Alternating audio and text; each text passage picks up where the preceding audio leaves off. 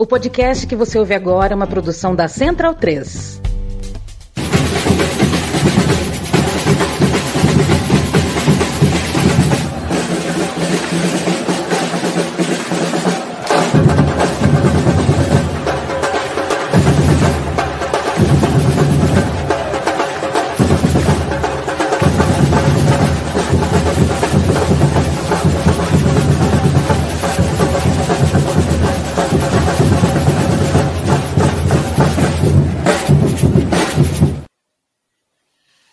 Chegamos, chegamos, chegamos, chegamos. Dia 13 de junho de 2023, cá estamos nós para mais uma live na bancada, né? 13 de junho aqui na nossa transmissão do YouTube, todas as terças-feiras às 20 horas.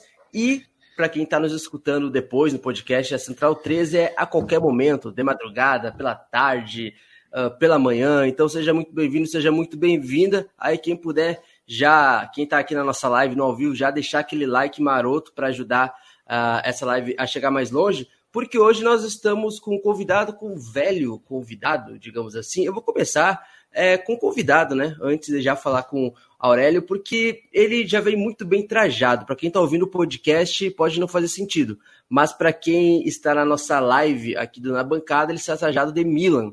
Chidozi, seja muito bem-vindo. O Aurélio vai falar melhor sobre a pauta que envolve o Milan, mas uh, muito obrigado por mais uma participação. E, cara, eu estou muito bem trajado também com a minha camiseta do Egito. Eu acho que diz alguma coisa sobre a pauta que a gente vai tratar hoje, né? Boa noite, Aurélio. Boa noite, Luiz. Boa noite, é, telespectadores do Na Bancada, ouvintes do Na Bancada, né? Porque eles que irão ouvir isso em forma de podcast. É, tô aqui, né, trajado de Milan, né, não, tem, não teria uma roupa melhor para colocar, tem até algumas do Awali aqui, vou até mostrar para vocês que a gente falar de Awali. Mas, né, vamos falar de um pouquinho de Milan, porque o Aurélio vai desenvolver melhor o assunto, mas para quem não sabe, eu sou um torcedor do Milan também, no, no time na Europa, muito por conta do meu pai também. Meu pai era um torcedor do Milan, então ele acabou passando essa paixão para mim de forma indireta. Eu não sabia que ele era torcedor do Milan. E tem a ver com Berlusconi. Então, é, é, é eu acho bizarro isso. Quando quando vi que ele faleceu, eu falei, gente, passou um monte de lembranças. Meu pai assistiu jogos do Milan, falando do Milan, enfim. Mas eu vou deixar quando a hora desenvolver para poder dar meus comentários sobre o assunto. Seja muito bem-vindo, meu amigo Aurélio. Não estava aqui no, no, último, na última live, mas é sempre bom estar aqui contigo de novo. Pô, o prazer é todo meu. É bacana estar com o Augusto aqui também. Já participamos de live na bancada antes, juntos aí faz um tempo, antes de eu, ser do elenco fixo aqui, né? uh, e o Augusto também já está virando quase elenco fixo nosso aqui também. Mas, pois é, cara, a gente teve aí a morte do Berlusconi. A gente tenta sempre fechar aqui no, na bancada pautas que sejam quentes, né? Do início da semana. Então, meio que foi conveniente para a gente o Berlusconi morrer ontem aí, porque ele é um cara é, que, assim, com todos os seus problemas, tem muita importância no mundo do futebol e a gente vai discutir o que, que ele deixou de, de bom, de ruim, aí vai muito da opinião de cada um no futebol e vamos falar um pouco de política também. E só para é, esclarecer também para o nosso público aí, Luiz, é, a gente divulgou também, é, acho que o nome do, do, da live aqui tá com, tá com Uruguai no mar, né? Que a gente ia falar um pouquinho sobre a conquista do Mundial Sub-20 do Uruguai. Mas tivemos problemas aí, não conseguimos convidados a tempo tal, então acho que a gente vai manter hoje, é, falar né, sobre o Al-Ali, campeão mais uma vez, e falar sobre, sobre o adeus aí do, do Berlusconi e esse legado disputado que ele deixa aí entre bem e mal, né? É, e aí o Uruguai, enfim, a gente fala numa próxima oportunidade aí, né? Com, com, os convidados que a gente tinha planejado trazer hoje, que infelizmente acabaram não rolando. Estamos é, desfalcados também aqui do, do Ilan, né? O capitão aí do time, do, do Carlos, meu, meu, parceiro de Copa Além da Copa. Então, só para só já antecipar para a galera, só para esclarecer, porque aqui talvez até acabe ficando um pouquinho mais curto esse, esse programa. É isso, então vamos para a clássica introdução e a gente começa com a final da CAF Champions League.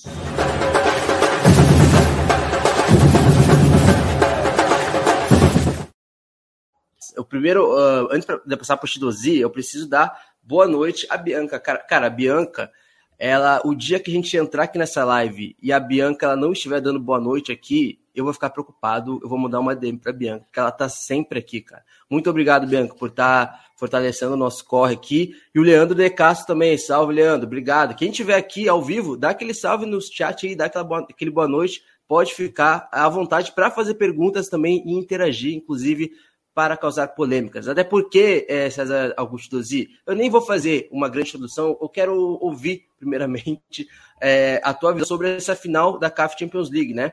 É, novamente, né, uma final entre Al Ali e o Ida Casablanca, é, a mesma final da temporada passada, né, agora com outro contexto, né, a gente tinha o Ida Casablanca naquela época, a temporada passada com o Ali de Regrag ainda treinando, aquele Ida Casablanca fantástico, que assim, trucidou uma outra equipe muito boa, deu um técnico muito bom, que era o Pitts Mosimani, mas agora as coisas mudaram, mas nem tanto, né? Porque o Awali foi campeão mais uma vez, Chidozi. Bom, é, novamente a África se torna vermelha, né? Pela décima primeira vez, o Awali conquista a CAF Champions League e, e, amplia já o seu domínio, que já era grande. É, é mais uma final basicamente entre dois times do norte-africano que evidencia o que eu falei no, no, no, último, não no último, no penúltimo, né? Na bancada, quando a gente estava falando da criação da Superliga Africana, o domínio dos times do norte da África. E assim, é, é, é tanto título agora para o Awali que eles até mudaram o, o escudo do Awali, né? Porque você tem um escudo do Awali, acho que eu até, vou até exemplificar aqui para vocês tem, a, tem um escudo aqui, né? As três estrelas acima, quatro, né? Representando os títulos de, de Liga Egípcia e aqui os títulos de CAF Champions League. Eles colocaram tantas estrelas, são 11 estrelas, então não dá para colocar todas, então eles mudaram o escudo. Então agora você tem uma estrela embaixo para representar, se não me engano, 10 títulos de CAF Champions League.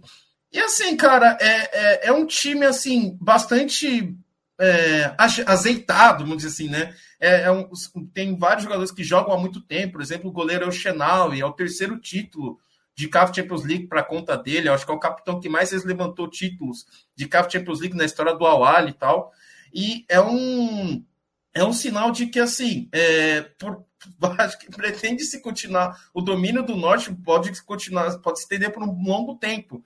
Não há rivais na África subsaariana na África do Sul no sul da África, no sul da África no leste africano no oeste africano capazes de competir frente a frente com essas duas equipes especialmente o Ida Casablanca e o e o Al né? E também tem o contexto se não me engano é a volta acho que a segunda final já com a, a é, segunda final de Champions League africana com as decisões, com a decisão em dois jogos, né? Antigamente teve por um tempo, tentaram manter, fazer uma final única, mas não primeira deu certo. Temporada. Primeira temporada, é, Desculpa, primeira temporada, primeira então. temporada, porque a última final foi o, uhum. o Idá no Marrocos, e aí o Awali ficou, oh, que isso aí? Também não é assim, né? Uhum. Duas finais ah. únicas no Marrocos, aí Uhum. Ah, então voltaram com o sistema de duas finais, que é mais justo até. É, se a gente pensar na questão da infraestrutura do continente africano. Alô, Alejandro Domingues, né? Vamos prestar atenção aí, ó, o exemplo da CAF. A CAF não é exemplo para muita coisa, mas nessa ela acertou. Então, essa ideia de voltar a fazer a final em, duas, em, duas, é, em dois jogos foi muito boa, muito bem-vinda. Só precisa acabar com a regra do gol fora, que ainda existe, né? Na, na CAF Champions League. Eu acho um pouco bizarro ainda se perder título por conta de gol fora, mas enfim, vai, vai de cada uma, vai de cada federação.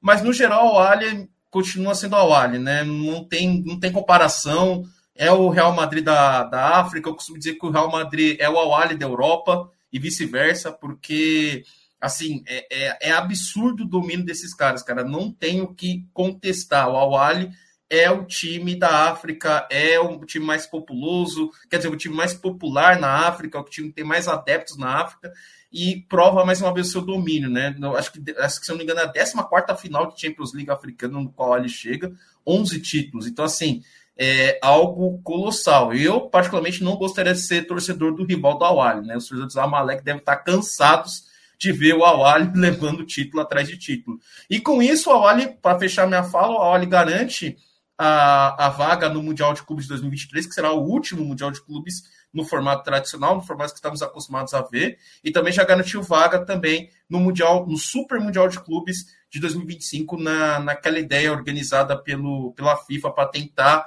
competir, tentar trazer mais dividendos para a FIFA e competir de fato com a predominância da UEFA Champions League. Fica à vontade, Aurélio. Não, cara, assim, é, eu acho muito legal esse programa, porque acho que são poucos os programas aí, sou lives ou mesas redondas, debates de futebol, que essa semana vão debater Champions League e não vai ser a UEFA Champions League, né? Vai ser a CAF Champions League. Então, acho massa pra caramba a gente tá, tá, tá dando esse, esse enfoque aí. É, e eu, na verdade, tenho mais, eu queria mais, nesse primeiro tema, debater com vocês, levantar questões né? Enfim, é, eu queria. O, o, o, Augusto falou agora aí, né, que, que o Al acabou se classificando então para esse super mundial aí da FIFA. E além de ser justo, né, por ter conquistado o título, etc. É, pô, que time poderia representar melhor a África, né, num, num, nesse super mundial? É claro que é um super mundial extremamente desequilibrado, né, pela, pela diferença de, de investimentos que, que os clubes europeus têm, a gente sabe disso. Mas, mas enfim, seria até estranho se a África tivesse é, tivesse representantes e nenhum deles fosse o, o Awali, né? É, e a gente teve, né? Assim, eu queria até perguntar para vocês se essas conquistas aí sucessivas do Awali, se na visão de vocês enfraquecem, reforçam, enfim, é, essa essa ideia da Superliga Africana, né? Porque a gente vai falar sobre Berlusconi logo mais e é, digamos assim, o arquiteto, um dos principais idealizadores né, da, da Superliga Europeia, embora não estivesse envolvido nessa última, nessa última, nesse último pacote dela, porque isso já é uma ideia antiga, né? É, enfim, eu queria, queria saber de vocês aí, lembrando também que tivemos na outra semana é, o título do, do USM Alger, né, da, da Argélia, primeiro título aí na, na Copa das Confederações, da CAF, né? Não sei se, se a tradução é assim, né? A CAF Confederation Cup, é, que também é, é, um torneio interessante, um torneio de segunda liga, né? de linha, né? Como se fosse a Copa Sul-Americana aqui na, na, América do Sul, a Liga Europa na, na Europa.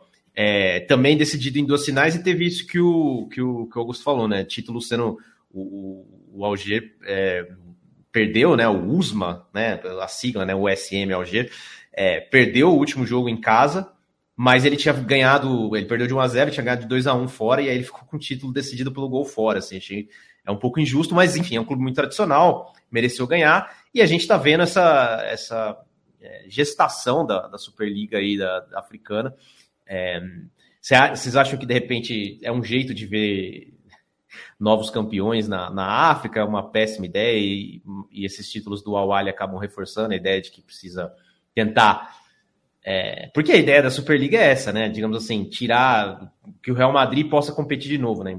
Basicamente, né? Porque tá muito difícil competir com os clubes estado.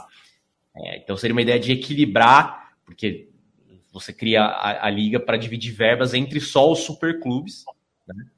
E aí você vai, vai equilibrando a disputa continental. Vocês acham que está indo para esse caminho na, na África? Como é que tá?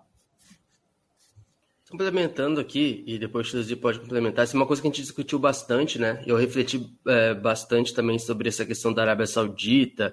É, e aí teve até um irmão é, de Angola, é, que já teve, que assim, de, se de debate mesmo uh, no Twitter, que já via de outra forma, né? Uh, há quem, vá, há quem uh, po possa analisar isso de forma estritamente esportiva, financeira.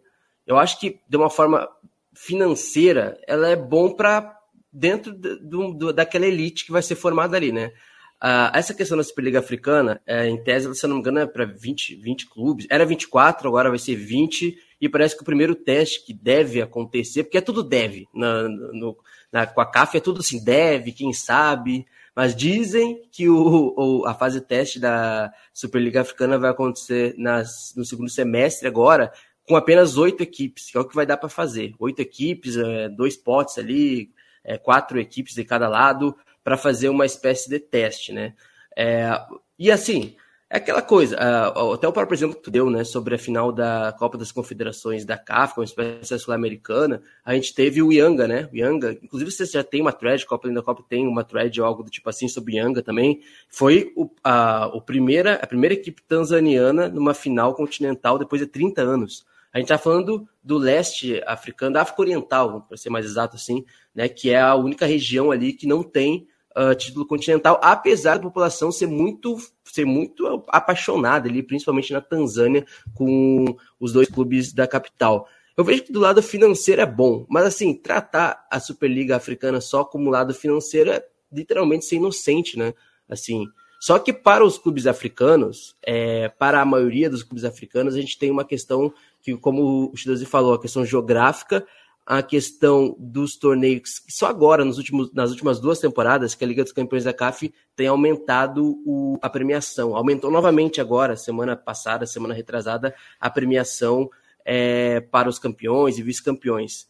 Só que ao mesmo tempo, a gente vai ter uma questão de calendário muito forte, né? Porque vão ser vários jogos, uh, vão ser mais de 100 jogos, essa é real, vão ser mais de 100 jogos num calendário único, tá? Que vai ter a Liga dos Campeões da CAF já, que vai ter a Copa das Confederações da CAF, isso quando o, a Superliga Africana tiver os 20 clubes e etc. Então já vai ter esse problema de calendário, né? É, mas, de fato, eu acho que a vitória e a vitória do, do Awali só demonstra que qualquer clube africano que não tenha barganha financeira, que não tenha é, poderio financeiro realmente não consegue competir de igual para igual. Eu acho que hoje o único clube que pode competir de igual para igual com os clubes norte-africanos, e eu não sei se o concorda, é uma Melody Sundowns, que quase chegou à final. Ó, vou, vou, proteger de novo uma Melody Sundowns, que caiu fora por causa do gol fora? Contra o Ida Casablanca. O copeiro Ida Casablanca, mas caiu. E eu vou repetir: o melhor futebol da África foi do Mamelodi Sundowns. E o Mamelodi Sundowns é aquilo, é o ex-clube do, do Patrício Motsepe, atual presidente da Confederação Africana, então tem um dinheiro investido ali, mas não é só o dinheiro, ali é projeto mesmo, é o Mamelodi Sundowns já é e vai se tornar ainda mais a base da seleção sul-africana aí. E aí a gente tá vendo, né, Kaiser Chiefs, Orlando Pirates, muitos desses clubes pode ser que nem participem dessa Superliga Africana, né, dentro desse contexto da formação das elites, digamos assim. Só que aquela coisa, a, a final, inclusive, da Super. Vou esquecer o nome agora, mas vou, vou colocar um genérico aqui, tá? A Super Copa Africana, que é com os dois campeões continentais, já está decidida, vai acontecer na Arábia Saudita na próxima temporada. Porque a Confederação Africana ela já assinou outros termos de cooperação de desenvolvimento do futebol com a Arábia Saudita para além da Superliga Africana. Então, a próxima Supercopa aí dos campeões continentais da África já está confirmada, foi confirmada ontem, inclusive, para a Arábia Saudita. Então, Chidozi e Aurélio, é uma questão que é algo que parece sem volta, né? E é, e é algo que é muito ingênuo também de analisar só a questão financeira, por mais que para esses clubes que vão participar, a questão financeira realmente vai ser algo, é, não é algo que a gente possa ignorar dentro do contexto do continente africano. Mas qual é a finalidade, de fato, da Superliga Africana, assim, a nível de projetos esportivos no continente africano? É, é bem nula, assim, é bem. É, é só palavras ao vento, assim, até agora que a CAF disse. E, de fato, ninguém sabe ainda como vai ser, quando vai começar, mas dizem, dizem que vai começar no segundo semestre, uma fase teste. Assim, Aurélio, eu acredito que a, a Superliga Africana, bem resumindo, resumido, vai ser o que acontece na Champions League Africana atualmente. Desde o rebranding que a Champions League Africana teve em 97, salvo engano, nós tivemos 25 ou 27 edições, tá? E dessas 27 edições, apenas oito não foram vencidas por times do norte da África. Oito, tá? O último título, se eu não me engano, de um time não é, norte-africano na competição foi do Mamelodi Sundowns em 2016 ou 2017. Então, desde então, o título está no norte da África. Se eu contar é, de títulos do oeste africano, já voltamos para 2004, quando o Enimba, Enimba, se não me engano, o Enimba foi o último time é, do oeste africano foi. a ganhar essa competição. Então, se a ideia basicamente é você fazer uma Superliga é, para meter os melhores clubes é, jogando entre si continuamente, cara, melhor fazer um campeonato do norte da África. Basicamente isso. Porque lá se concentram os times mais ricos, né? Eu falei também isso no último, no, no penúltimo é, na bancada, dos 20 times mais ricos da África, é, todos eles se concentram em apenas cinco países: Argélia, Egito, Tunísia, Marrocos e África do Sul. Então, é, se você quer fazer um projeto desses, as mesmas críticas que tiveram o projeto da Superliga Europeia são aplicadas aos clubes, à Superliga Africana. Onde vão ficar os clubes médios dessas potências? Onde vão ficar os clubes grandes dessas regiões que não têm é, expressão em torneios continentais? O oeste africano que perde cada vez mais, o leste africano que sequer aparece nessas competições com, com uma grande força, enfim. É, mas a ideia de você ter dinheiro entrando por tudo quanto é lugar com patrocínio saudita, eu quero saber se esse projeto vai durar para além de 2030, né?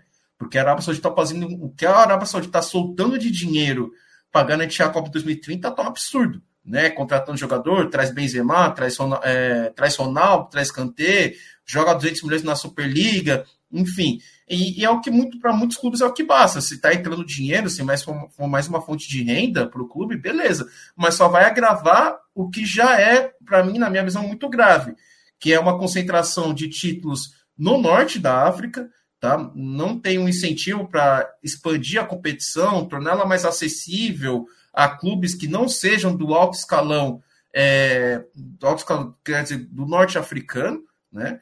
E assim, é, é, um tiro no pé. Eu já aviso de antemão, é um tiro no pé, não vai valer a pena, não há, e eu sempre, eu sempre digo isso, não há preço por parte dos fãs. Eu não vejo um incentivo muito grande por parte dos fãs em apoiar a competição. Né? Por mais que o Infantino e o WhatsApp digam não, que vai voar, que vai render sim, mas eu acho que é um tiro no pé da CAF. Eu sempre falo que essa não deve ser a prioridade da CAF. A CAF tem muita coisa para fazer, mas ela não tem dinheiro, ela não tem taxa.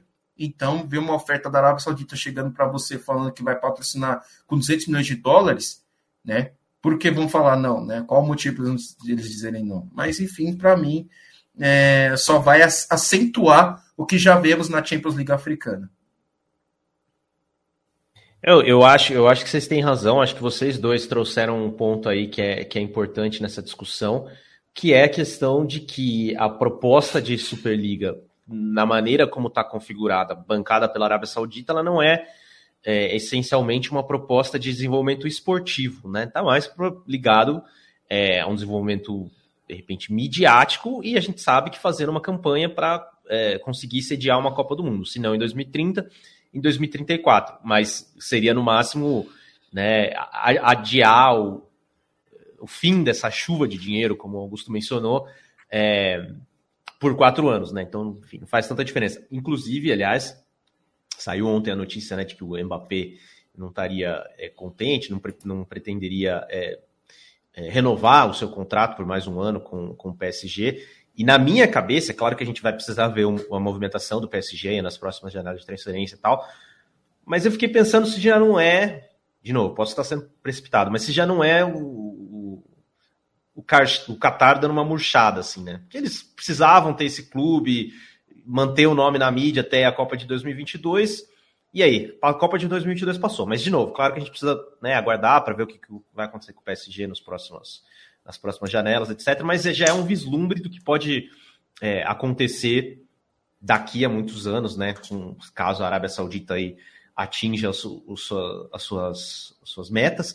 E, claro, ela está aí é, querendo os votos é, das, das federações, das muitas federações, né, da, da África aí para que ela é, conquiste os direitos de sediar um, uma Copa do Mundo. É, mas, de qualquer forma, eu acho que é, o que você falou, né? Eu falei, fiz, fiz, fiz, meio que uma provocação mesmo assim, mas é, montar uma Superliga, tanto na Europa quanto na África, já é meio que fazer o que acontece nas fases finais da, das Champions League dos dois continentes, que é os mesmos confrontos, né? Os mesmos campeões de sempre e tal. É, enfim, então acho que a gente é, tem que ver, tem que ver por aí, né? Que não, não é uma questão realmente esportiva o que está o que tá motivando esse projeto, né? É, não sei, Luiz, eu acho que enfim, a, a, gente é muito legal ver o, o Awali sendo tão dominante, etc. Mas eu, eu, não sei se, de novo, não sei o que, que muda, né, com, com, essa nova configuração. Você falou isso, esse calendário maluco que a gente teria, né, cara? É, e seria, não, não se estaria de forma alguma expandindo muito o desenvolvimento do, do, do, do futebol para outras federações africanas, né? Que, que, sempre tem essa mentira, né? Isso a gente vê não só no futebol. Ah, a gente precisa crescer o bolo para depois dividir e tal, mas acho que a divisão é, é uma fantasia, né, cara? É, e aí, uma outra coisa, antes que eu esqueça, até nem se tem em rede social nenhuma, que eu acabei esquecendo. Uh, o Al Khelaifi, agora que tu falou do PSG, ele estava na final lá no estádio da Liga dos Campeões, na final da Liga dos Campeões Africana no Marrocos, ele estava lá, tiraram foto, estava lá com presidente das federações, o Idá. Eu até esqueci um de. Querem comprar o Idá, sabia disso, Aurélio? Tu imagina o Idá Casablanca sendo comprado por um saudita. É, é essa a situação de agora. É muito louco, né, cara? Ainda mais porque a história é, de, de, nacionalismo mesmo, né? Nacionalismos e, e é, fim de colonialismo na África que esses clubes do norte têm, né? Tal, seria muito doido, né? E, e eu ia mencionar, né? A gente estava falando aqui, não é o, o, caminho mais provável que a gente vai ver na, nos próximos anos, até porque a Arábia Saudita parece ter escolhido já uma rota para seguir. Mas até uns anos atrás se debatia até é, juntar os países ali do Golfo com o norte da África numa outra confederação, né? Seria a Confederação Árabe. Tanto que a gente até teve recentemente né, a Copa Árabe no, no, no Catar, né, como evento teste para a Copa do Mundo, etc. É, e aí, enfim, não sei se seria uma oportunidade para os clubes do restante da África, é, enfim, disputarem entre eles, crescerem, etc. Mas não, não me parece ser o caminho mais provável. Isso foi discutido, né? Estavam uns rumores ali, né, de de repente fazer uma, uma, né, uma confederação árabe, aí criar uma, como se fosse uma Champions League árabe, etc. É, a Arábia Saudita tá ali bancando tudo, tudo isso agora na África, mas não, não ela, me parece ela tá indo pelo caminho de privilegiar, privilegiar ela mesma e não, não investir nesse projeto é, de ter uma outra confederação, de separar, tirar times da, da Confederação Asiática, tirar times da CAF, juntar e fazer uma confederação árabe e largar os outros a, a ver navios. Não me parece ser o caminho agora, mas foi uma coisa que foi, chegou a ter uns rumores uma, uns anos atrás sobre isso. Mas é curioso. Olha, né? se chegarem. Vai lá, Opa, vai lá. Desculpa, Luiz. Vai lá. Não, se chegarem no. Se chegarem para o Infantino garantir que ele vai ser reeleito pagando bem, não vejo não vai haver problema nenhum. Né? E, e assim, eu acho que essa, essa discussão toda que a gente está tendo aqui tudo bem que a gente está falando da, da, Champions League africana, mas você vê como os, os estados árabes, lógico, eu não estou dizendo que eram só eles, quando a gente vai falar do Berlusconi, a gente vai falar né, que não era só eles que fazem que essa ideia de sport washing. Mas a forma como eles fazem sport washing mudou, mudou tanto o futebol que, por exemplo, hoje no mercado de transferências, você vê um cara como Mbappé e Messi, você praticamente já sabe para qual clube ele vai. Porque é o clube que tem condições de pagar o salário desses caras. Ah, Mbappé vai sair para onde? Ah, ele pode ir para algum clube inglês que tem dinheiro para turrar, né? Um dos principais clubes, ou vai para o Real Madrid e acabou. Itália não tem condição de pagar, o Bayern não vai pagar o salário que ele vai pedir, porque o Bayern é muito austero com esse tipo de coisa, não gosta de entrar nessa loucura do mercado. E você vê que está cada vez mais difícil você é, é, saber quem vai competir de fato pelos títulos. Né? Você pode ter uma surpresa ou outra, como a Inter de Milão chegando na final, mas é sempre contra clubes assim extremamente ricos, extremamente poderosos, como Manchester City, Chelsea, os clubes ingleses, Bayern e Real. O Barcelona está fora da jogada porque o Barcelona é um clube, ah, entre aspas, falido, né? Eu vou falar, eu vou falar isso. É um clube falido. Se você quer comprar jogador, tem que vender, tá comprando jantar, vendendo almoço, né? Então o futebol se torna cada vez mais, é, entre aspas, previsível. Você já consegue imaginar quem vai estar nas oitavas, quem vai estar nas quartas, quem vai estar nas semis, né? Você pode chutar quatro times e pelo menos dois deles vão estar lá na semifinal, né?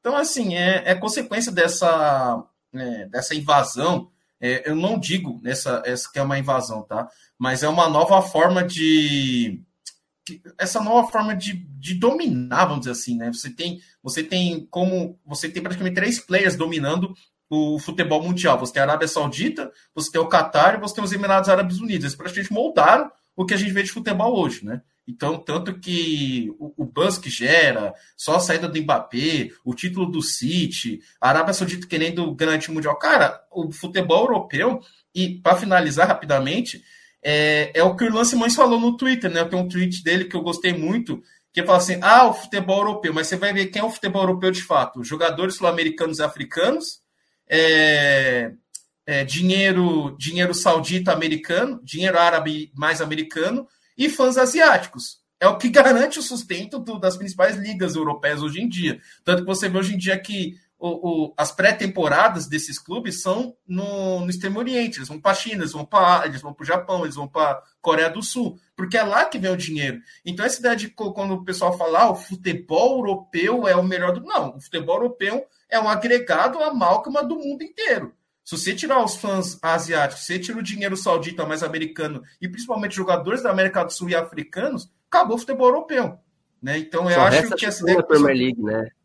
Voltamos à é. década de 90 da, na Inglaterra. exatamente, exatamente. Então não tem muito que falar assim, essa superioridade suposta que os, os, europeus falam do seu futebol é graças a um dinheiro que não é deles, é graças a jogadores que não são deles, é graças aos fãs que não são deles. Porque é, é, não é possível que os clubes lucrem tanto só com suas bases nacionais. É, é praticamente impossível. A gente fala de, pô, o brasileiro não precisa se melhor, melhorar, ganhar mais dinheiro. Cara, é difícil, porque você não vai conseguir convencer um chinês, um japonês, a deixar de ver Manchester City e, e, e Barcelona para acompanhar, sei lá, um São Paulo e Boca Juniors. É difícil, cara. É assim, a gente precisa ser honesto. Eu acho que o split do Irlanda foi muito bem, bem explicado, assim, para demonstrar essa tal força do futebol europeu.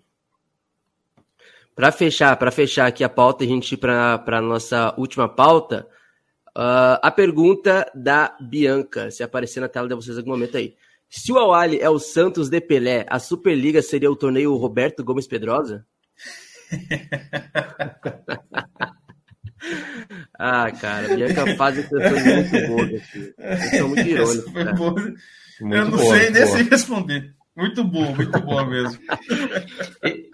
E só, só para só pontuar, antes da gente passar de assunto, né? O, o, que, o que o Augusto estava falando, né, cara? Em, em 2021, a Mancha Verde chegou a fazer um protesto contra o Abel Ferreira e, e eles soltaram uma nota. Eles diziam que. Como é que era? É, o Brasil, o Brasil no futebol é o que Portugal é na economia, alguma coisa assim. Mas para dizer que tipo o Brasil tem um futebol fantástico, mas a nossa economia é ruim e, e, Portugal tem um futebol ruim, mas a economia deles é maravilhosa. E aí o que o Augusto está falando, né? Quer dizer, é, eu acho que, acho que foi o PVC que falou isso, criticou isso na época. Fala, cara, a economia de Portugal é uma economia muito menor, obviamente, só olhar o tamanho dos países, do que a economia do Brasil, mas eles têm a União Europeia e fora todo esse subsídio aí, né, de, de, de estar no, no bolo ali do, do, do futebol europeu, que é esse amálgama do mundo, né? Então, realmente. Perfeito. Então vamos para uma pauta histórica, né? Querendo ou não, aqui. E vamos falar. Vou deixar vocês. Vamos, vamos, vamos para o segundo bloco. Vamos lá.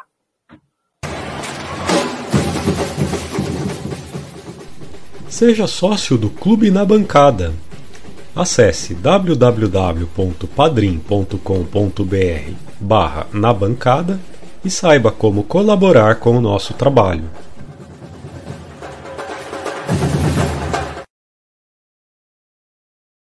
Vamos lá. Bom, como todos viram, né? Silvio Berlusconi uh, foi dono do Milan aí praticamente 30 anos, né? Entre 86 e 2016, mais ou menos. A gente foi aproximar as datas. Morreu. Uh, Silvio Berlusconi é um cara que, assim, mudou bastante o futebol, né? Então, só para a gente introduzir aqui a pauta, dar um pequeno histórico dele. É, ele é um cara que veio de fa família de classe média, né? E o pai dele, Luigi Berlusconi, ele não era, ele não era banqueiro, ele era bancário, né? Trabalhava num banco, mas enfim, conseguiu contatos para o filho, né? É, e aí dizem as más línguas que alguns contatos, né? Que, que, que o dinheiro para começar do Berlusconi teria vindo até da máfia, né? O que a gente não duvida pelo, pelo cidadão. É. A, a famosa meritocracia, né? comecei só com com 500 mil. Pois é, pois é, é. Mas enfim, e aí ele começou lá atrás, né, nos anos 70, uh, investindo num projeto imobiliário em Milão, para a Itália estava crescendo, né, já, já no pós-guerra ali, já já já estava se desenvolvendo, principalmente o norte da Itália, né, que é a região de onde ele é, é e precisavam lá de um, de um bairro novo, assim, basicamente um lugar para os novos ricos ali de, de Milão morarem. E aí criou-se um projeto imobiliário lá chamado Milano Due, né? Milano, Milão 2, basicamente. Até eu acho engraçado esse nome, né? Porque assim, é, é uma cidade artificial, né? Meio que na lógica dos condomínios fechados, assim. Você tem uma, uma cidade maravilhosa que não, né, em, te, em tese é, é, separado do resto da cidade, né? Fica ali nos arredores da cidade. É, mas enfim. E ali ele fez muito dinheiro vendendo esses, esse, esse bairro, né? Esse bairro de luxo aí para esses novos ricos de Milão. Uh, o Milan, em compensação, vinha numa crise desgraçada no, nos anos 80, foi rebaixado, né? É, devido àquele escândalo, famoso escândalo totoneiro, né? De, de, de é, né, resultados arranjados tal, foi rebaixado. É, depois subiu e caiu no campo, né? Dessa vez não foi no tapetão. Então o Milan estava meio perdido. O Berlusconi vê a oportunidade, né? É, aliás, desculpa, pulei uma parte dessa história, porque além de ter investido no ramo imobiliário, é, esse lugar luxuoso, né, esse bairro aí, Milano Due, é, ele começou a oferecer programação de TV local para o pessoal que morava ali, né? É, e aí que o, que o Berlusconi realmente começou a, a crescer o seu. Ele estava no mercado imobiliário, começou a expandir para o mercado de comunicação. Porque na Itália você tinha é, os direitos de transmitir é, para o país inteiro eram só da, da RAI, né? O canal público italiano que existe até hoje, aí, espécie de, de BBC da RAI e tal. Então o que acontece? Ele, ele, ele começando por transmitir para os locais pequenos é, pequenos programas ali de notícias, e aí tinha anunciante, ele viu que aquilo dava dinheiro, foi investindo naquilo, expandindo né, para uma rede de uma rede de TV privada, até ele conseguir chegar no, no primeiro-ministro lá da, da Itália e falar: olha, esse negócio que só a RAI pode transmitir para o país inteiro é um absurdo, a gente tem que abrir a TV, né? A, a TV é, ela já é privada em vários, uh, em vários países da Europa e do mundo, né? Inclusive no Brasil já tinha vários canais privados. É, e aí a Itália, então, sai, digamos assim, da, da idade da pedra na questão da TV, e aí o Berlusconi enche os bolsos de dinheiro. É, e aí, como todo né, magnata, ele começa a expandir o seu império e vê o futebol como uma, né, um Milan que estava ali quebrado, humilhado, ele poderia reerguer esse time. É... E aí, assim, a gente sabe, né, tem, tem a história de que ele contratou o Arrigo Sacchi, que era um treinador que estava revolucionando o, o futebol italiano, porque o futebol italiano tinha sido campeão mundial em 82, era um futebol historicamente muito defensivo, e o Arrigo Sacchi é um cara que é, busca inspiração no futebol total, do carrossel holandês e tal. É, ele traz esse cara junto com ele, contrata também jogadores neerlandeses, né, da, da, dos Países Baixos, ali, que tem esse espírito de, de, futebol total, que era o trio, né, o Rijkaard, Gullit e Van Basten, e faz um timaço, ganha duas vezes, uh, ganha o título italiano, claro, ganha duas vezes é, a a então Copa dos Campeões da Europa, é, ganha duas vezes o Mundial, né, ou a Copa Intercontinental, para quem quiser, a Copa Toyota, para quem quiser, né. Uh, e aí ele, o, Berlusconi é, percebe que, que as transmissões, ele começa a ver que o, o potencial do futebol é muito grande, porque é, o time que ele fazia é, né, ser a febre da Europa podia ser transmitida não só para não só para Itália, como para a Europa, como para o mundo, né? E ele é um cara que começa a ver o valor da, do, dos direitos de transmissão e falar, olha, se a gente agora que a gente está com TV privada aqui na Itália, se a gente começar a realmente é, valorizar, né? E, e, e, não não não diversificar as fontes de renda do, dos clubes, né? Assim, não, não não não vender barato os direitos de transmissão e, e que as fontes de renda não sejam bilheteria né, que hoje chega a ser ridículo alguém achar que na época né, os clubes se poderiam se manter com bilheteria, ele começa a pensar, poxa, direito de TV vale muito mais que bilheteria, porque bilheteria você consegue lá botar 50 mil torcedores no estádio. Mas se você puder, puder botar milhões vendo pela TV, né? E, e, diz até que ele vendo um jogo do, da, da, então, como eu falei, então Copa dos Campeões da Europa, entre Nápoles e Real Madrid, que foi o primeiro a Copa dos Campeões da Europa é a atual Champions League, mas ela era diferente, né? Você vê que mudou o nome de Copa dos Campeões para Liga dos Campeões. Ela era diferente porque ela era disputada toda em mata-mata. E aí, no, no primeiro mata-mata da, da, da, Copa dos Campeões da Europa de, da temporada 87-88, o Napoli, que tinha acabado de ser campeão italiano, pela primeira vez com Maradona, né? Toda essa história que a gente já sabe. É, pega o Real Madrid. E aí, assim, um jogo que poderia de repente ser uma final, pelo sorteio, virou jogo de primeira fase. E aí ele fala, cara, isso, assim, né? A gente tem que abrir os olhos para isso aí, porque não dá para a gente colocar esses clubes. É... Não que o Napoli fosse grande, mas era um grande time, né? Era um grande time. Esses times tinham que estar se enfrentando bem mais à frente e tinham que estar se enfrentando todo ano. E aí ele começa ali a, a bolar uma ideia de criar uma Superliga, etc., até que a UEFA vai lá, assume o controle e fala: não, então vamos reformar, transformar a Copa dos Campeões na Liga dos Campeões. É, e foi o embrião do que a gente viu, assim, por isso que eu, por isso que eu falei que o legado dele talvez seja maldito nesse sentido, porque, claro, embora a Champions League hoje seja o principal campeonato do mundo, né, assim, é, tem a Copa do Mundo, claro, de seleções, mas entre clubes, né, o Mundial não vale tanto quanto a Champions League, o mundo para para assistir a Champions League e tal, né, nesse espírito do que eu estava falando, de que o futebol europeu é grande pela atenção que o mundo dá a ele, né, também. É, e aí ele, e aí, enfim, em 92 a, a UEFA reforma, cria a Champions League e chega no, no ponto que a gente é, tá aqui hoje. Aí um parêntese aqui meio irônico, né? Na época ele reclamava, né? O Berlusconi reclamava que um jogo entre Napoli e Real Madrid tinha que ser muito constante. Só que a concentração que, que essa reforma da Champions League foi criando é, tornou, tornou assim, difícil de novo. Assim. Claro, agora o Napoli está todo, tá todo ano na Champions League, porque enfim, teve, uma, teve um crescimento nos últimos anos, né? mas é, se tornou difícil de novo ter Real Madrid e Nápoles, assim, né? Ele queria que tivesse sempre, ele conseguiu mudar a frequência com que esses jogos aconteciam, esses jogos começaram a ser mais frequentes, né? Hoje a gente já tá, sei lá, quando sai. Tem alguns confrontos que acontecem sempre na Champions League, né? Teve, teve, teve umas três, uns três anos seguidos de, de Arsenal e Barcelona, Arsenal e Bayern de Munique sempre saía, Bayern de Munique e Atlético de Madrid, começou a se repetir, né? A gente sabe como é que, enfim, se concentrou.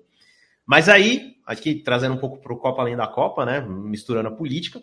No começo dos anos 90, a Itália passa lá pela, pela, pela Operação Mãos Limpas, Mãos Limpas, que é muito comparada à Operação Lava Jato aqui no Brasil, né? E aliás, lendo um pouco sobre isso, é incrível como o Brasil caiu exatamente na mesma armadilha que a, que a Itália caiu, né? Assim, de devassar os partidos políticos e, e criar um vácuo, e não existe vácuo de poder, alguém ia assumir e aí o cara que era dono do time, que dominava a Itália, dominava a Europa, falou: não, eu vou criar meu próprio partido.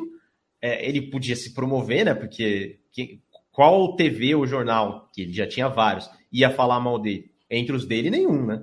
E aí ele podia se promover, virou primeiro-ministro da Itália, é, teve um primeiro, é, um primeiro mandato ali como primeiro-ministro meio desastrado, durou pouco, mas depois ele voltou ao poder. Ele, nesse primeiro mandato, que embora tenha durado pouco, ele reabilita é, os fascistas na, na, na, Itália, né? Isso, é, isso, é, a gente tem que falar, porque os fascistas, assim, nunca deixaram de existir na Itália, óbvio, mas ele é um cara que fala: não, não, é, com quem eu vou formar governo, né? No, sistema parlamentarista você precisa formar governo, você precisa ter uma coalizão ali formada. Os principais partidos, ele era contra todos eles, falava mal de todos eles na campanha. Os fascistas estavam ali de canto, ele falou: não, chega aí, vamos, vamos formar aqui o governo. Então, assim, ele traz de volta, né? Hoje, hoje, atualmente, a gente tem um governo de extrema-direita na, na Itália, mas assim, foi lá atrás que ele plantou essa semente, né, cara? Foi lá atrás que ele falou: não, não, fascistas podem, podem fazer parte aqui da nossa, da nossa vida política cotidiana, né? Então, eu acho importante a gente lembrar disso.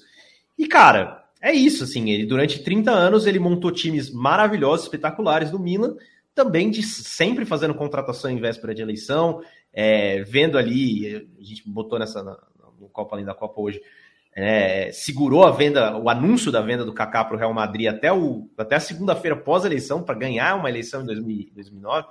Então, assim, o cara era um puta de um malandro, mudou totalmente a estrutura do futebol Essa europeu. Essa é genial. Futebol mundial. Essa daí, se não fosse Copa da Copa, eu não saberia. pra vocês verem. Mas, enfim, eu tô falando muito já, já acho que foram uns 10 minutos já, então vou, vou abrir aí, porque acho que o Augusto também tem muito a falar sobre o Berlusconi. Vai lá, Augusto.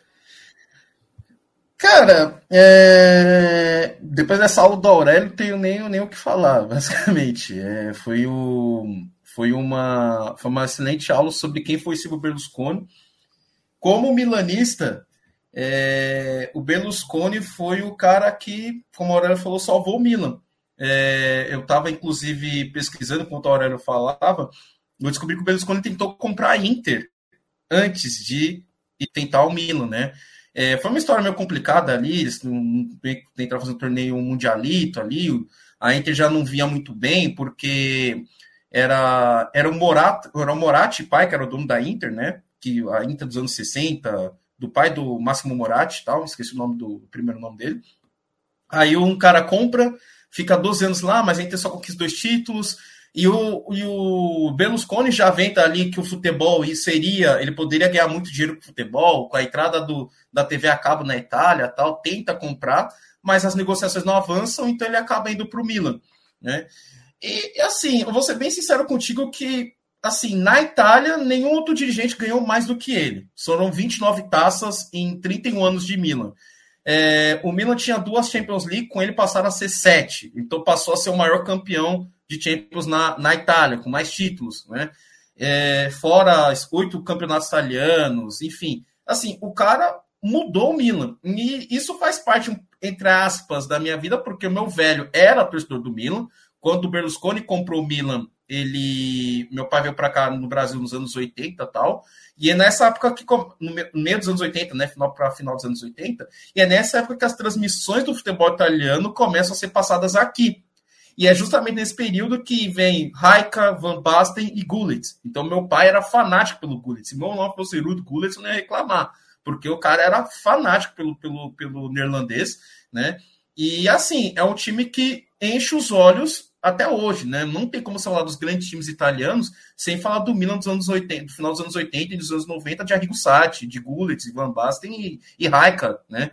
Então, assim, para o torcedor milanista, é óbvio que a gente está triste, mas eu reitero aqui, como eu falei no Twitter, eu agradeço muito pelo que ele fez pelo Milan, pelo que ele eh, levou, levantou o, o Milan, né? Mas espero que, espero que ele seja muito bem assentado no colo do capeta, porque uma coisa ele ser um bom dirigente, mas como político foi um canalha como qualquer outro, né? É, é um fã de Mussolini, já, já tinha, tinha umas declarações meio esquisitas em relação a Mussolini, né? Fora os processos é, envolvendo casos de abusos sexuais, né? Seu envolvimento com, com, com garotas de programa, né? inclusive até o Cautiopédia colocou aqui que um, um site especializado em, é, em, acompanha, em acompanhantes, né?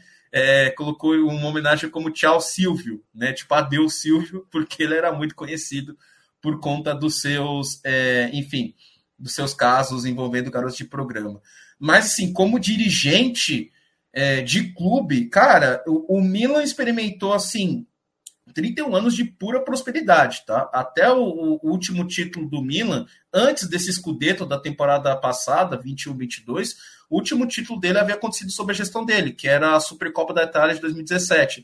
Mas você já via que depois de 2010, 2011, é, entrava num declínio muito grande, tanto junto o futebol italiano entrou num declínio muito grande ali. Inter, Milan, Juventus começaram não eram mais tão preponderantes no cenário europeu, era muita bagunça, ainda sofria com os efeitos do, do, do, do Calciopoli e tal. E o Berlusconi começava a se sentir meio cansado disso tudo. Então, eu acredito que depois da a partir da temporada 14 e 15, o Milan entra assim numa assim, é um dos piores times que eu já vi na vida, cara, assim, no Milan, assim, é, é absurdo. E você vê que o Berlusconi já não estava mais animado para continuar, para ele já tinha, para ele já tinha feito tudo que ele deveria ter feito pelo Milan. Então, assim, é, é um dia triste, obviamente, para os rossoneiros. Acho que o Milan fez prestou bastante, é, bastante é, é, muitas homenagens ao Berlusconi, e é o que tem que ser feito, obviamente. Foi o maior dirigente da história do Milan, que, que ressuscitou Milan da Série B italiana para conquistar cinco Champions Leagues, é, ter uma quantidade de estrelas que teve nesses 31 anos tal. E o Milan foi o, talvez o primeiro projeto de um super clube na Europa. Né? Não que seja, não, não, não, é, não, que, não que houvessem outros, mas o primeiro que talvez que tenha dado certo de fato, né? Porque o Milan dos anos 60 tal é, desmorona nos anos 70, desmorona nos anos é, 80 é, e o Milan ressurge. Isso força até alguns seus rivais a ressuscitarem, porque você vê que, por exemplo, o, o filho do Moratti, o Máximo Moratti, compra a Inter em 95 vendo que a distância entre Milan e, e, e Inter já estava aumentando, então Moratti compra a Inter 95 e a Inter também começa a ressurgir no futebol, né? Começa a ganhar a Liga Europa, é, foi pentacampeã italiana, né? Depois dos anos 2000 e é, até agora detém o último título de Champions League na, de um time italiano, que foi o de 2009-2010, é, conhecido como a, como a Tríplice Coroa, né? Mas então eu estou enrolando assim, mas porque eu tento não, eu não fico trouxe tanta lembrança, a morte do Berlusconi, claro, no sentido do futebol, tá, gente? No sentido político, ele é tão FDP quanto qualquer outro ali que está no governo italiano atualmente. Então, espero que seja lá no capeta.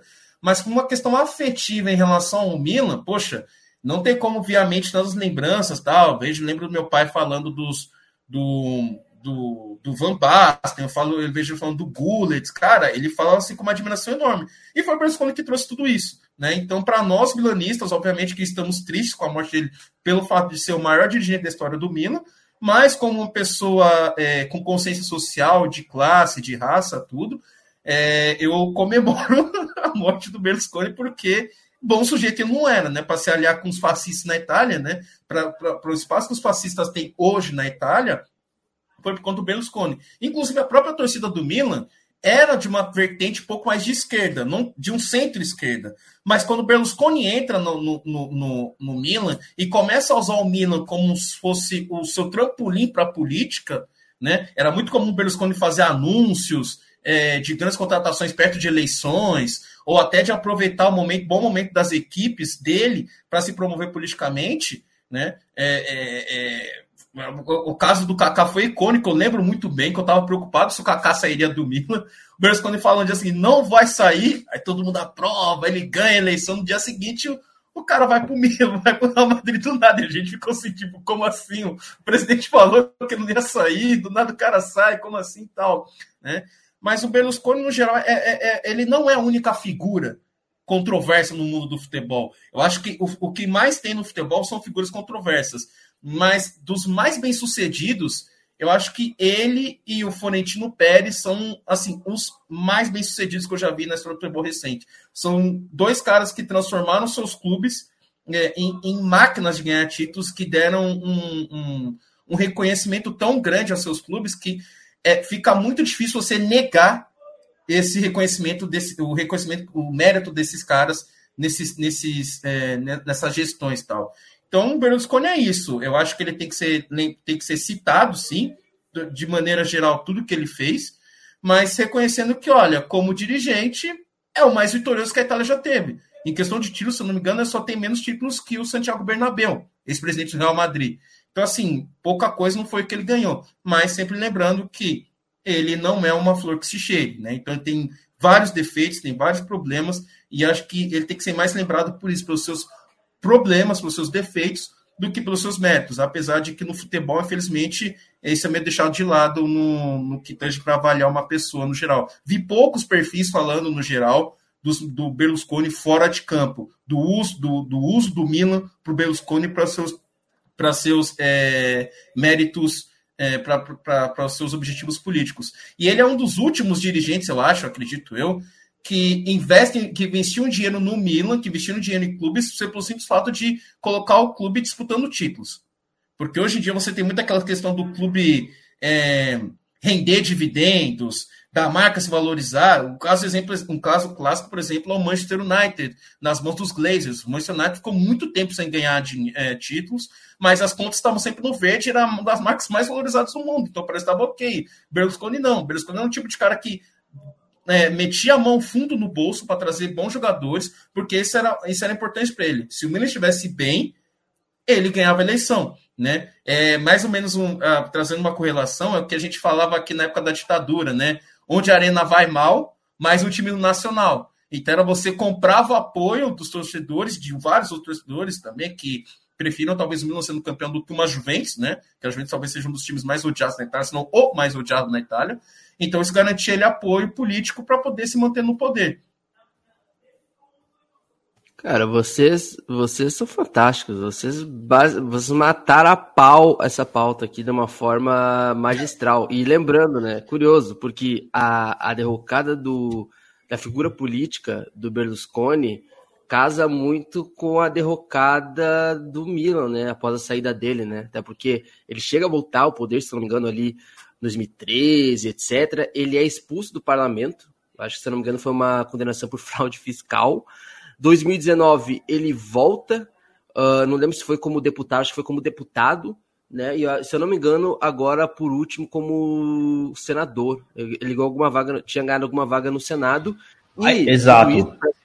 Essa, essa vitória, desculpa te interromper, mas só comentar. Essa vitória que a extrema-direita teve ano passado na Itália é, nas eleições marca, claro que não diretamente ele, até porque ele já tinha mais de 80 anos, tá quase 90 na verdade, então já estava bem envelhecido e tal, mas marca por, por, pelo partido da, estar na coalizão, né?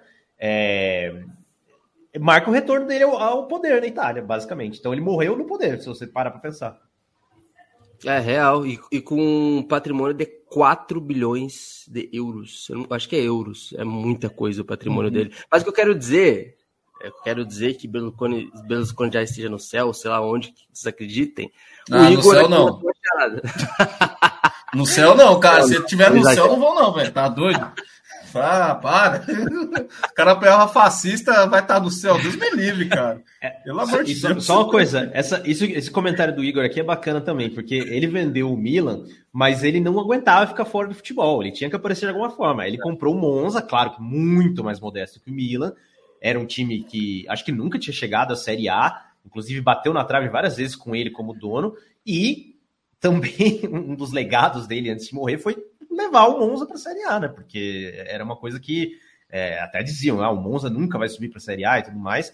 Antes de morrer, ele ainda conseguiu fazer isso, assim. Ele não, ele morreu, como eu falei, no poder, como ele quase viveu aí nos últimos anos, e no futebol também, no, no Monza, né? Mais modesto que o Milan, mas mesmo assim na Série A da Itália.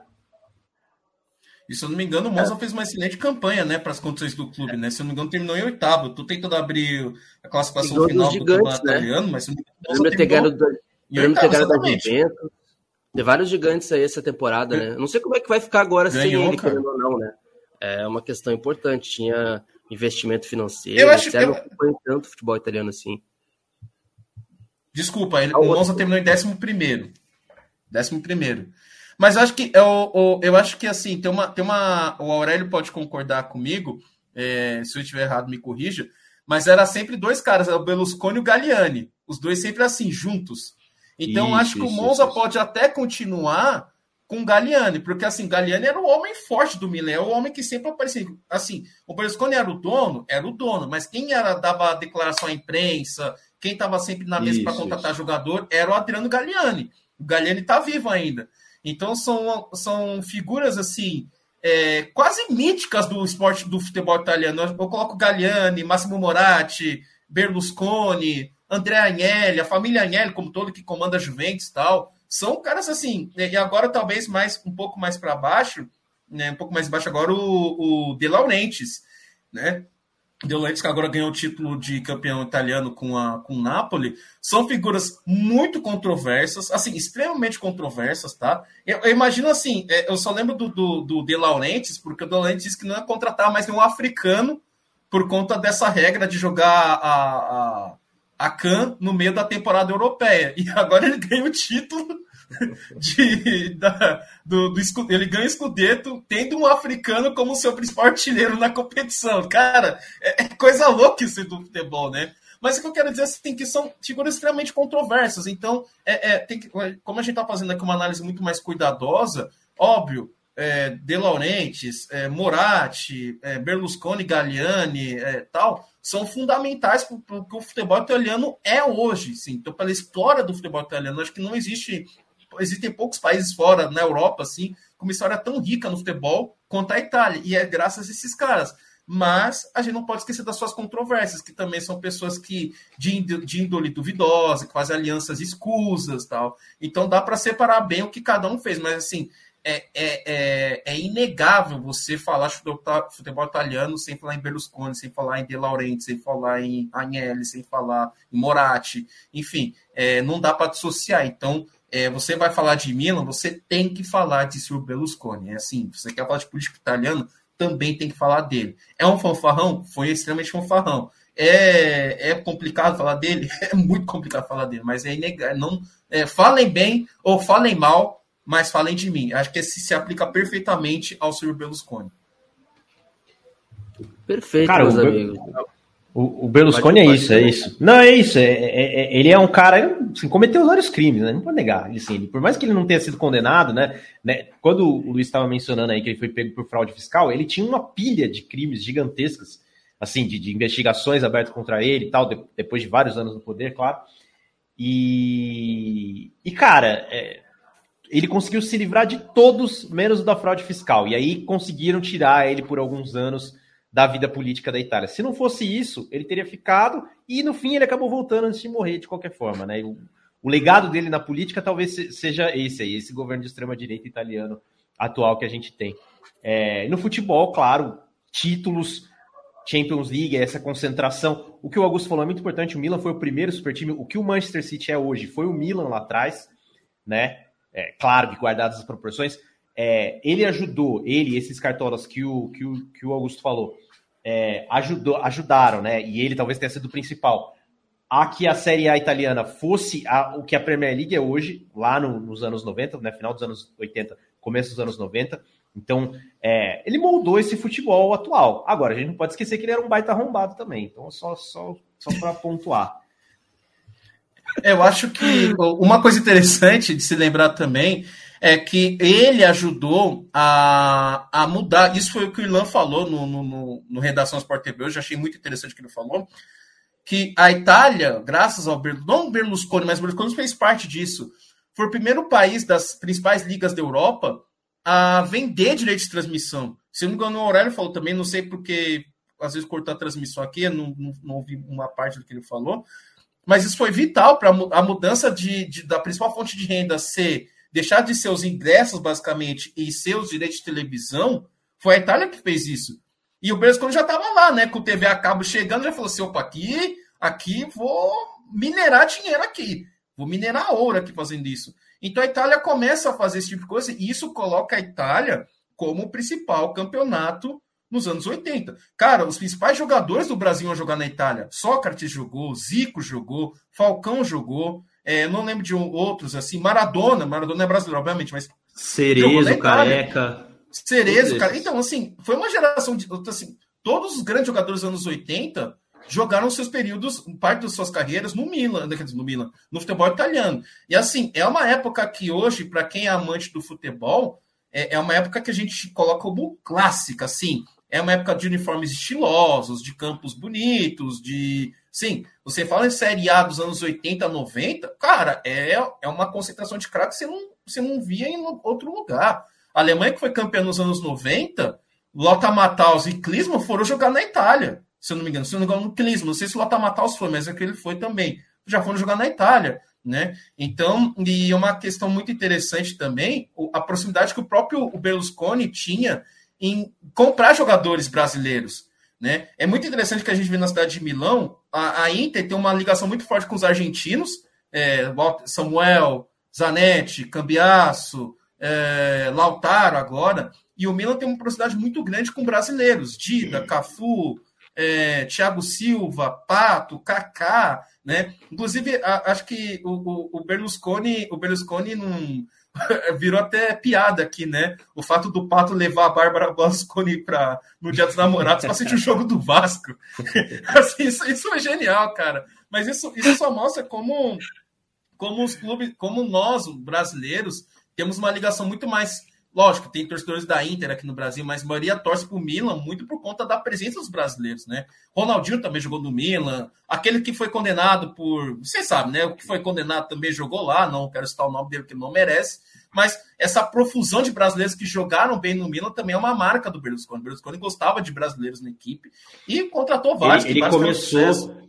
Ele foi, cara, é isso, assim. Gente, eu sei que a gente já precisa encaminhar para encerrar, para a gente é. não se alongar tanto, mas ele começou lá atrás com neerlandês, né, holandês, como a gente falou. Depois ele se atentou e falou: ó, colapso é, da, da Iugoslávia aqui, quero jogadores dos Balcãs, então vieram o Savicevic, vieram o Boban, é, e depois a onda de brasileiros, que todos esses que, o, que o Kogo citou aí. Então, assim, é, por mais que possa não ter sido ele, pessoalmente, né? Ele falou, o, o Augusto citou também o Galliani, né, que é o braço direito também, que é um cara que veio da, da comunicação, aí veio do Media 7, que é o grupo midiático do Berlusconi. É, mas, cara, se, se não é o, se não é o, o chefão, ele tem a competência de escolher gente que estava olhando certinho para os mercados que tinha que olhar. Então, ele lançou, lançou, né? Assim, ele ampliou Arrigo Sacchi, Capello, Ancelotti, né? Tal, talvez no futebol também, um dos legados dele é o Ancelotti treinador, super campeão que a gente se acostumou a ver na beira do campo ali do Milan mascando chiclete. Então, e agora está no Real Madrid, continua ganhando e tudo mais, mas enfim, é, é, tem essa importância para o mundo do futebol, né? É isso. Vocês têm mais algum complemento? Cara, vocês deram um show nessa pauta, nas duas, né? Mas show. aqui, quando, quando juntou o Milan, aí, aí o aí Shidozi, ele deu aula. O meu complemento. O meu complemento final é só falar, eleições de 2013 na Itália, já era uma, uma época de, de, de, é, de decadência, né, de, desse super Milan e do Silvio Berlusconi como político também. O homem mais amado da Itália, talvez o cara mais popular, é, era um atacante do Manchester City que tinha jogado muito na, na Euro de 2012, chamado Mário Balotelli. Todos aqui sabem de quem se trata.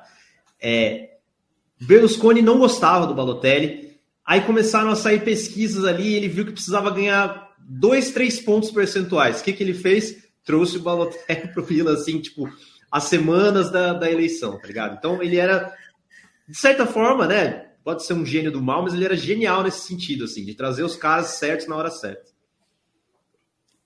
Cara, é, cara, esse tipo de cartolagem, como a gente fala aqui no Brasil, vai é, os últimos, né? Os últimos desse, desse tipo, assim, da, da velha guarda, estão talvez sobre só o Florentino Pérez mesmo, como disse o Shidozi, e o De Laurentiis, né? É, porque agora, como o próprio Irlan jogou lá no, tu, no Twitter, ele polemizou, como sempre, é uma coisa que o Irlan quase não gosta de fazer, que é polemizar no Twitter, né? Os donos aí são potências mundiais, né? A China, Emirados Árabes, Arábia Saudita e etc. E o futebol vai ficando cada vez mais chato. Como, como negócio, não, mas a nível de espectadores, eu acho que sim. Eu acho que a última, agora para fechar aqui, né, a última final da Champions League foi um desastre, né? Quem, se vocês falaram que vocês gostaram daquela final, vocês estão mentindo. Foi horrível aquela final da Champions League. E foi uma final sem sal, sem gosto, sem nada, uma final com, com cheiro de com cheiro, com cheiro de, de sei lá, de, de qualquer coisa. E aí eu acho que a gente entra naquela questão, né?